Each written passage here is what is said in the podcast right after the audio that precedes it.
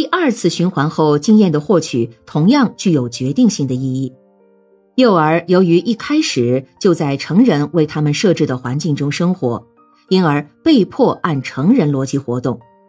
而当他们由于多次成功增强了自信心以后，他们终于获得了自己的成功经验，而这些经验又实实在在地证实了他们自己特有的想象力和认知能力的正确。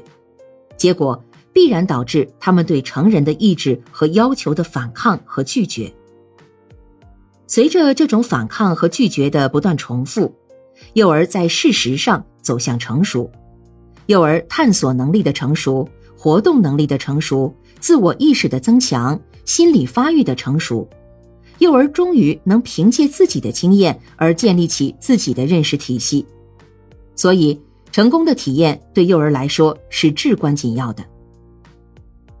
而这一切能够进行的基础，则是为幼儿的探索、实践和尝试创设必要的活动环境。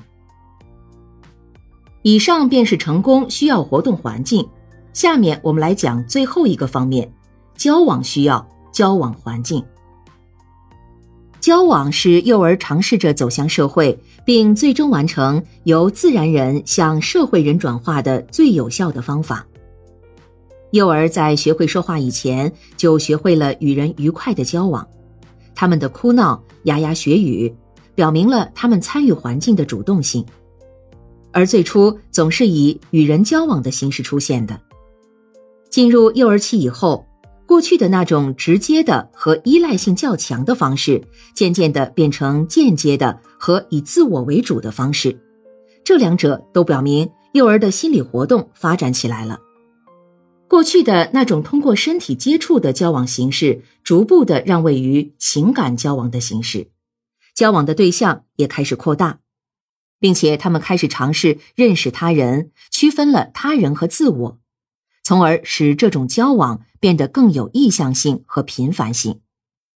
当然，成熟的交往行为并不是单方面的使自己符合对方或服从集体，而是通过同对方与集体的关系而充分的发挥自己，学会了解对方的需要，并充分发挥自身的能力，绝不是一件容易的事情。但这又是交往发展所必要的，因为只有学会了了解他人。又能主动的发挥自己的能力，交往的关系才能协调。那种能正确的理解对方的立场和对方的内心过程的能力，叫移情作用。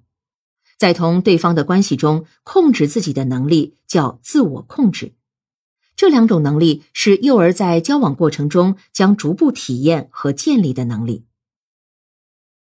人的社会能力是终身不断发展的。幼儿虽然幼小，但却已在与人的交往中顽强的朝这个目标前进。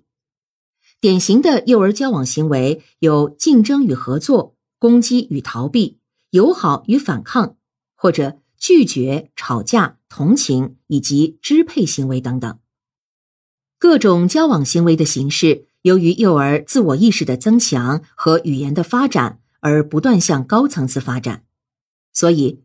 为幼儿提供多种丰富的交往环境，是幼儿对环境的基本需要。